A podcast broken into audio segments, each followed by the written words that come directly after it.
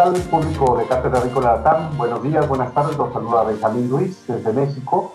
Y en esta ocasión nos encontramos con eh, varias personas de Chris Hansen para hablar eh, sobre los eh, diferentes temas de los probióticos y cómo ellos trabajan, que creo que va a ser de mucho interés para ustedes. Está con nosotros Dort Sandberg, que ella es la encargada, la directora de innovación para aves eh, también está con nosotros eh, Giuseppe Copani, él es el, el, encargado, el director de Rumiantes, pero también es el embajador de innovación de la empresa. Eh, igualmente está con nosotros Laura Guerrero, que es la representante de ventas para la región andina y Centroamérica, eh, en Colombia, ubicada en Colombia. Y finalmente también está con nosotros Fernando Caeiro, que es el, el gerente de ventas para toda la región eh, de Sudamérica y Centroamérica, a excepción de Brasil, es decir, la región andina y el cono sur. Y bueno, pues, eh, ¿qué tal? Buenos días, buenas tardes a todos, ¿cómo están ustedes? ¿Qué tal, Benjamín? Buenos días. ¿Qué tal? Muy buenos días, Benjamín. Muy bien, buenos, buenos días, pues, Benjamín. Gracias, buenos días. Pues, este, bueno, eh, te, tengo varias preguntas que, eh, que, hacerles y creo que va a ser de gran interés para, para el público, ¿no? Eh, y me gustaría hablar sobre los productos de ustedes. Sabemos que Chris Hansen es una empresa especializada en probióticos y, este, bueno, eh, la primera pregunta que, que, quiero hacerles es, el, eh, ¿cómo se desarrolla un nuevo producto? ¿no? Supongo que empiezan ustedes desde la necesidad que tienen los productores eh, y, y, qué camino sigue la empresa para lograr el producto específico. No sé, eh, tenemos que hablar de cuestiones como selección de cepas, diferenciación, eh, pruebas, etcétera, etcétera. ¿Quién me quiere responder esta pregunta?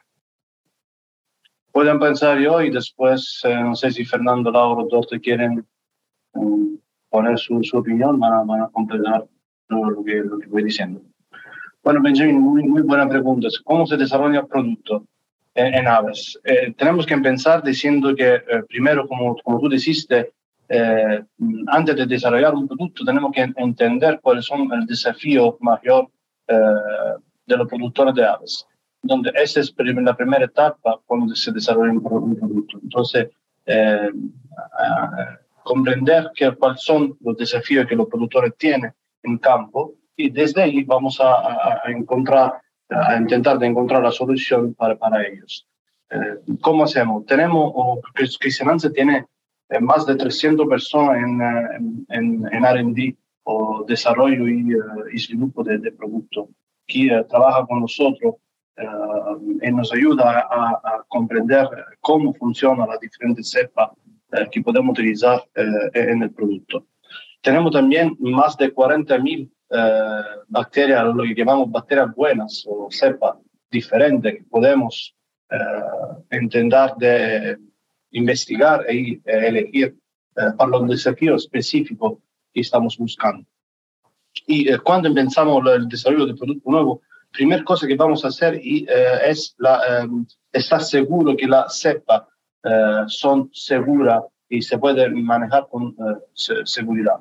Entonces caracterizamos uh, la cepa de manera, lo que llamamos un safety screening. Entonces, una, uh, estar seguro que la cepa se puede utilizar uh, de manera segura para lo, lo fármacos. Después vamos a, a empezar con um, lo que, que llamamos un, un, un, varios tipos de análisis in vitro, entonces en manera controlada en laboratorio, donde podemos, podemos testar diferentes cepas eh, en, en, con robot. Eh, entonces son una cosa que es más o menos autom automatizada. Y, um, y ahí uh, vamos a, hacer mucha uh, diferente uh, ensayo que puede ser focalizado a la parte de, nutritiva o de aspecto nutricional, como puede ser mejorar la digestibilidad de algunos alimentos. O podemos también mirar a, a lo que es la inhibición del patógeno. Eh, diferentes patógenos, Salmonella, eh, E. coli, eh, Clostridium inhibition y, y, y, todos los desafíos que eh, los, los, agricultores pueden encontrar. Una vez que eh, hicimos este primer test in vitro, donde toda la, es una cosa que es un poco leja de la, la ave o los animales, pero nos permite de mantener fixo algún parámetro, parámetro y testear muchas cepas, muchas combinaciones y muchas dosis. Aunque pasamos esta etapa de in vitro, pasamos con con ensayo específico en animales, que puede ser un, uh, un trial o un ensayo uh, con uh, lo que llamamos challenge, ¿no? Donde, pues, por ejemplo, si el target es un patógeno, vamos a suministrar un patógeno específico a los animales y después vamos a ver cómo la diferente cepa puede controlar este, este, este patógeno. Um, y ahí nos acercamos a lo que es la condición reales de producción. Sea, no es, todavía no es condición real, pero es, habíamos introducido un, un factor animal, o sea, estamos más cerca uh, de, la, de la realidad. Uh, cuando esta, esta parte de in vivo también está finalizada, pasamos a, a lo que llamamos la validación del prototipo del producto, en, eh, en, escala, escala larga. O sea, nos, nos, nos acercamos eh, de los productores y testamos en condición real eh, el, el, producto que vimos eh, que ha estado diseñado y la dosis específica eh, que está dirigida. Y aún cuando tenemos confirmación que el producto funciona también en, escala real, eh, con muchos animales que están, no están limpios como puede ser la prueba hecha en una universidad o todo de manera controlada, cuando esta etapa está también validada, ahí eh, nace el, producto, el producto de cristianza. Y en toda esta etapa eh, también tenemos que, em, eh, como decía, soportar eh, todo lo que encontramos eh, con publicación científica y también poner o sea, atención en, en, en, en comprender, no solo porque estamos, lo que es, observamos como último fenómeno que puede ser, no sé, la inhibición de un patógeno. Si esta es la parte final que, eh, que vamos a ver, pero eh, vamos también a, a, a, investigar por qué habíamos eh, individuado esta inhibición del patógeno con, no sé, la producción de particular compuesto producto de, de algún, de una cepa de bacteria buena, y ahí vamos a, a documentar lo que llamamos el dossier científico del, del, producto que está detrás del producto que vamos a vender después. Claro, sí, desde luego todo un proceso muy profesional que desde luego sabe llevar su buen tiempo en, en realizarlo. Y bueno, me gustaría saber ahora en este momento eh, qué líneas de investigación está siguiendo Chris Hansen sobre los probióticos, particularmente en aves. No sé, Fernando eh, o alguien más quisiera responder a esta pregunta.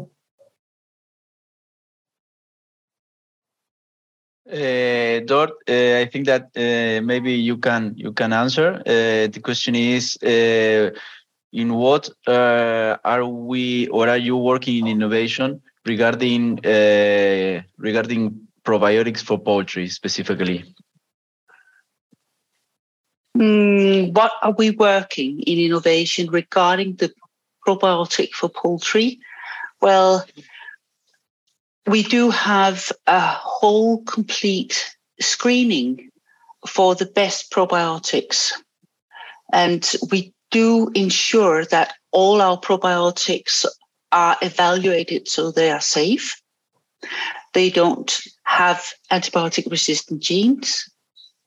And we also evaluate our probiotics through the, first of all, in vitro screening of uh, different enzyme components of different pathogenic bacteria against different pathogenic bacteria and so on, which is designed for poultry. So, so we select the bacteria which has the opportunity to mitigate the problems in the poultry production. Now, a lot of the time, the poultry producers have this, some of the same issues all over the world, like uh, coccidiosis. But sometimes the poultry producers has very specific interests, like uh, it could be Salmonella heidelberg for, for one part of the world, and it could be Salmonella java in another part of the world.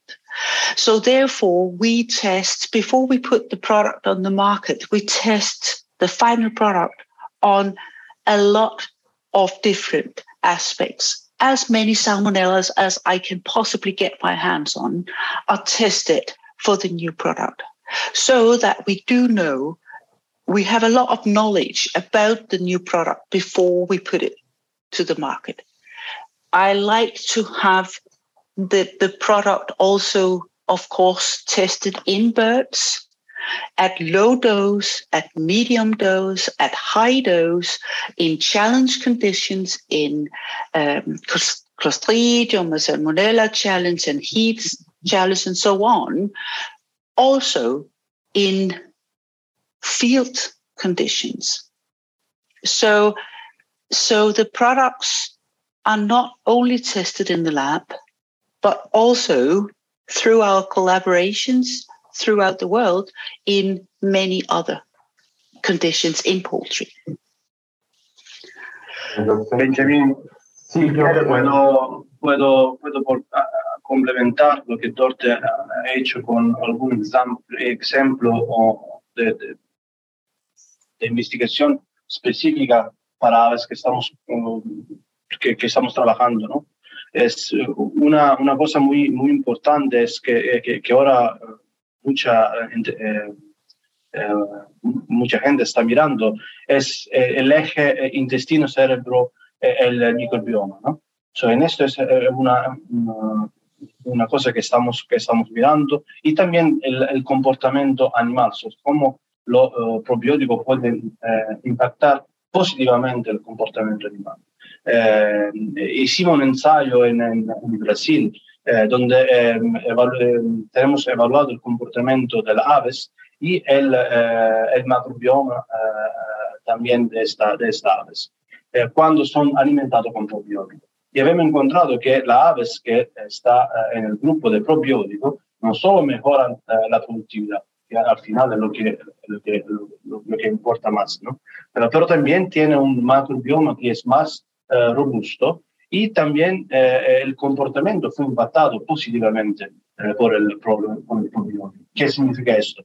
Tenía menos pelea entre, entre las aves, eh, un comportamiento oculto menor, o sea, la ave está más activa y, no se nasconde mucho, y también tenemos menos huevos que están rectos o que están sucios. Y eso también es una cosa muy importante por, por los productores. O sea, esto es un ejemplo de colaboración recién que, que, que, hicimos con, con Brasil.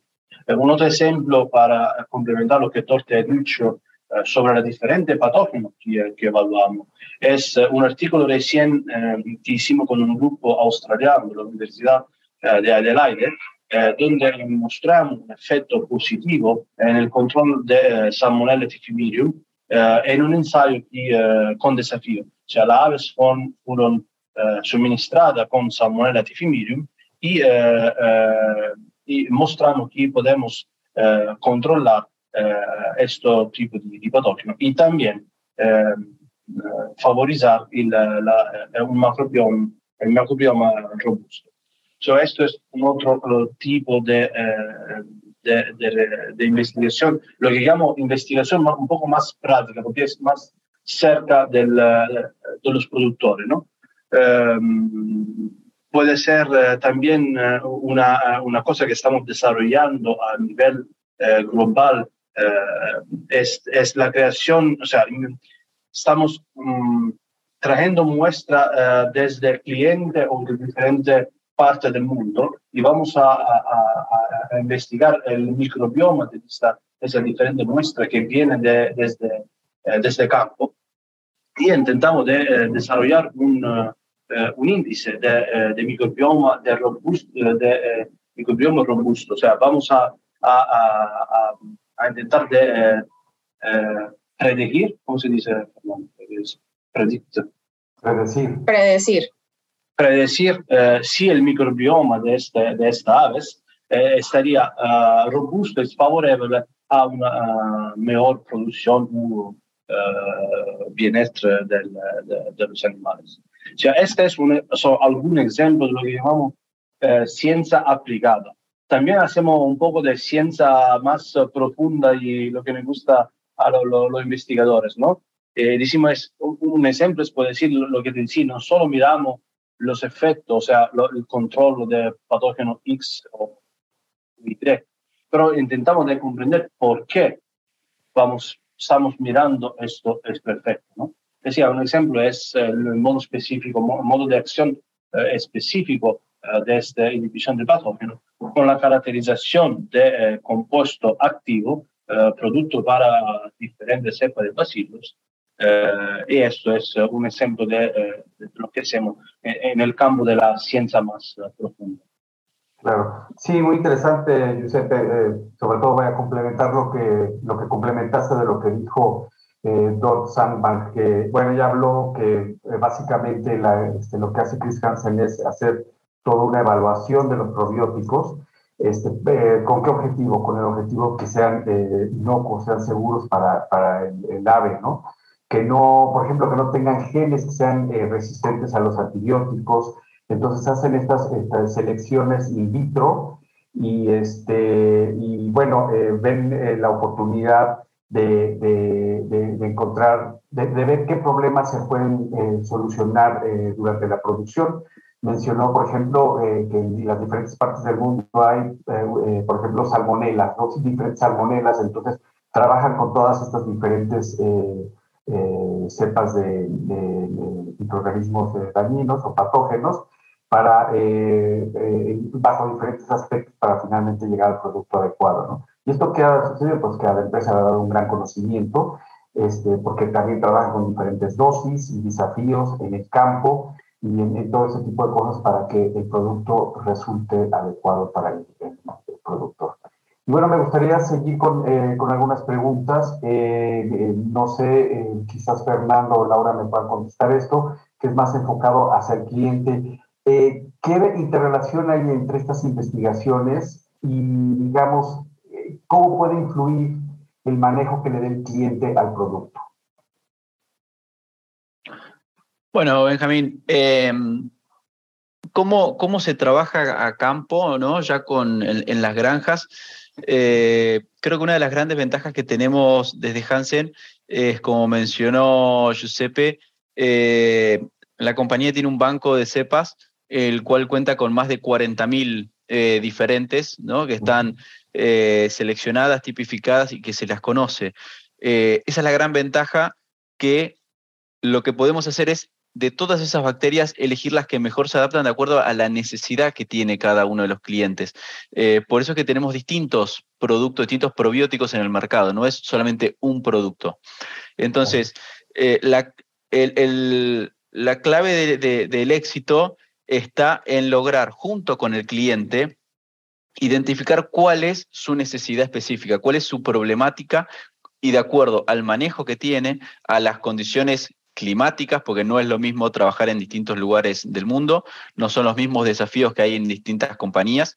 Entonces, identificando esas diferencias, se puede elegir cuál es el producto que más se adapta a la necesidad específica de esa compañía. Y creo que, de nuevo, ahí radica el gran diferencial de Hansen es la gran cantidad de cepas eh, y que permite tener diferentes productos con diferentes especificaciones, ¿no? Este, ahí creo que está la clave, ¿no? Ese trabajo bien personalizado en el cual se puede identificar una necesidad, una problemática en un cliente y junto con los equipos técnicos de Hansen poder eh, brindar cuál es la solución que mejor se adapta a su necesidad. Y por ejemplo, se me ocurre ahora en esta situación de, en la actualidad que hay, ¿no? Con todo el problema de los altos costos de las materias primas y en fin, una serie de problemas que hay en el mundo. Eh, ¿Hay alguna interrelación entre los probióticos y eh, los altos costos de las materias primas? Es decir, ¿podemos llegar a ahorrar? Eh, ¿Qué me pueden contar de esto? ¿Quieres responder vos, Giuseppe, o respondo, respondo yo? Puedo responder, creo que, que va a responder la otra. O sea, esto sí es un tema, una temática muy actual. De la materia prima que está uh, subiendo hasta donde no, no, no, lo sabemos, pero eh, los, agricultores, eh, los agricultores que tienen que, que, que manejar eh, este, ese desafío, ¿no? Eh, ¿Cómo podemos ayudar? O sea, de, de, voy a hacer un, par de ejemplos, ¿no? O sea, la, la cosa primera que nos viene a la cabeza cuando el costo de la materia prima va a aumentar decimos que vamos a retirar todo lo que es, no es necesario de la dieta porque este es un costo adyuntivo, ¿no? El probiótico, bueno, es, creo que es, vamos a pensar, pero no, no, es, no es importante, no es necesario, entonces, bueno, no lo voy a utilizar. Y este es el primer error que, puede, que usted puede hacer, el primer gran error que puede hacer, porque lo probiótico en esta situación, donde hay eh, seguramente desafío de, alimentar, porque la dieta, o los, alimentos, los ingredientes, eh, no serán de calidad máxima porque va a buscar una cosa que es un poco más barata, entonces tiene que, eh, puede ser que no va a utilizar alimentos que están lo más en, calidad. En este momento es donde el probiótico puede dar los resultados más importantes. Imagínate que, por ejemplo, hicimos un trabajo con la Universidad uh, de Berlín y uh, intentamos delimitar el consumo, o sea, la, la energía que aportamos con la dieta, y tenemos dos grupos, un grupo control y un grupo probiótico. El grupo probiótico en la dieta estaba un poco menos uh, de valor uh, de energía total en la dieta y lo que miramos es que es, al final la producción del grupo probiótico fue la misma del grupo control.